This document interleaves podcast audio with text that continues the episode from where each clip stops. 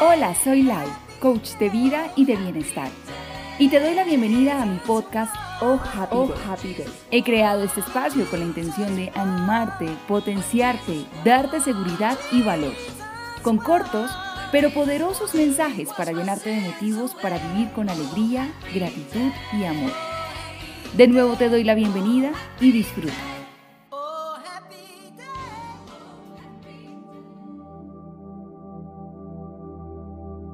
Más allá del, paisaje. Hoy quiero compartir contigo una historia que me sucedió hace unos años atrás, cuando vivía en la ciudad de Orlando, en los Estados Unidos. Hoy la recordaba con mucha gratitud pues aunque fue algo del pasado, la veo tan actual y muy oportuna. Leo esto hoy sábado 13 de febrero de 2016 en Fort Myers, Florida, un mes después de haber llegado de unas cortas vacaciones en Colombia. No ha sido un mes fácil, decidí regresar y estar por lo menos un año más en los Estados Unidos y hacer empresa. Qué valiente suena, ¿no? La verdad, ni idea. Es solo que creo y siento que es hora de hacer realidad eso que hace vibrar mi corazón. Durante estos 30 días me he encontrado de frente con una vieja canzona que me atormentaba años atrás. Ella se llama depresión. No se cansa y nunca envejece. La sentí muy cerca y a veces tuvo el atrevimiento de abrazarme. Pero lo peor fue que yo me sentí cómoda y confieso que por un instante me gustó. Ayer fue viernes 12 de febrero de 2016. Viajé desde Orlando a la ciudad de Fort Myers. Son tres horas de camino aproximadamente de un viaje cómodo y tranquilo, ya bastante familiar para mí. Este viaje duró alrededor de seis horas pues estuvo lleno de imprevistos y catástrofes que vi con mis propios ojos. Al iniciar mi tramo, por ser viernes supongo, el tráfico de automóviles era un caos Viajaba por la ruta que conduce a la entrada principal de Walt Disney World, Kissimmee, y los parques de Universal. Nunca había visto tanto tráfico y desespero en las personas que van a esos parques. Es un poco irónico. Primero, nunca me había creído la idea de que Orlando era una ciudad de tráfico caótico. Segundo, nunca entenderé por qué los viernes por la tarde es el momento en que más se manifiesta este fenómeno de estrés en las personas que manejan carro y tercero, pues muchas de las personas, y me atrevo a decir la mayoría, están de vacaciones e iban al lugar más feliz del mundo. Ya creo que por sus caras no iban tan felices. Pero pasé esa prueba y seguí mi recorrido ya con más de una hora de retraso. Faltaban unos 500 pies de carretera justo antes de llegar a un semáforo cuando un señor con su cara manchada en sangre me hacía señales de bajar la velocidad y de tomar el carril izquierdo. No entendía muy bien, pero igual decidí hacerle caso. Ante mis ojos vi cómo la vida de varias personas se despedía lentamente, algunos en brazos de paramédicos, otros sobre el asfalto. Vi un accidente como nunca lo había visto.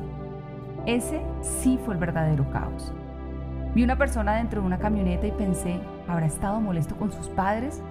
¿Habrá cumplido el propósito de su vida o al menos iniciado? ¿Habrá hecho realidad sus sueños? A mi derecha un hombre llegaba casi sin poder sostenerse al andén en donde había una gramita. Me sentía una espectadora de mi posible propia vida. Sin poder bajarme del carro, veía con rapidez cómo llegaban al lugar tres ambulancias más, carros de policía y bomberos. Vi que uno de los carros involucrado no estaba del todo en el carril que correspondía y pensé, así pasa cuando tal vez ligeramente en nuestras vidas nos salimos solo un poco de esa línea correcta que debemos seguir cuando nos creemos más astutos, más inteligentes, más audaces, como si tuviéramos el control siempre. Pero pasa también en la vida que nos desviamos y que siempre tenemos consecuencias directas, que a veces producen daños colaterales, los cuales claramente no queremos, pero pasa. Y también pasa que a veces son mortales, y ahí lo vi. Recordé a un compañero del colegio y sus últimas palabras horas antes de morir. Yo soy a prueba de balas. Mi corazón seguía muy triste.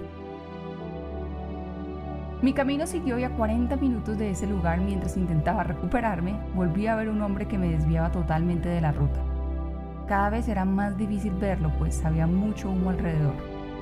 Mis ojos ahora presenciaban un incendio forestal. dos carros de bomberos intentaban controlar las llamas. Ellos, los bomberos, en mi opción, unos héroes, estaban dando su vida por eso que también es importante. Solo 40 minutos atrás intentaba salvar la vida de personas. Aquí lo hacía para un incendio que crecía con hambre y claro, para proteger nuestras vidas. Fuimos guiados un gran número de carros por los bomberos por un camino oscuro en medio de granjas y potreros. Solo escuchaba mi GPS decir que retomara la ruta, pero yo debía seguir la luz y la dirección de alguien que quiere proteger la vida de todos los que íbamos directo al incendio. Durante más de 20 millas seguí manejando y luego me hallé sola en una calle donde debía de coger a la derecha o a la izquierda. No había más bomberos ni luces de carros y entonces la señal volvió a mi celular y el GPS ya ubicado me siguió guiando hasta llegar a una ruta adecuada. Mientras todo esto pasaba ya acumulaba casi dos horas y media de retraso. Me había encontrado en mi camino con lo que podía ser la vida de todos nosotros. A veces el paisaje se nos hace igual como una foto. A veces así también nos pasa en la vida y entonces un día vemos las cosas diferentes. Le preguntaba a Dios cuál había sido su propósito para que yo viera como espectadora todo lo que ya narré. Y entendí que así es la vida. Un soplo, es fugaz, no es nuestra, definitivamente no. Mi corazón seguía un poco triste, sí, pero es lindo saber cómo eso que tanto he escuchado sobre el discernimiento o la voz sensible de Dios, lo pude experimentar. Entendí que Dios nunca jamás está ausente y que nos quiere llevar a otro nivel en una relación con Jesús.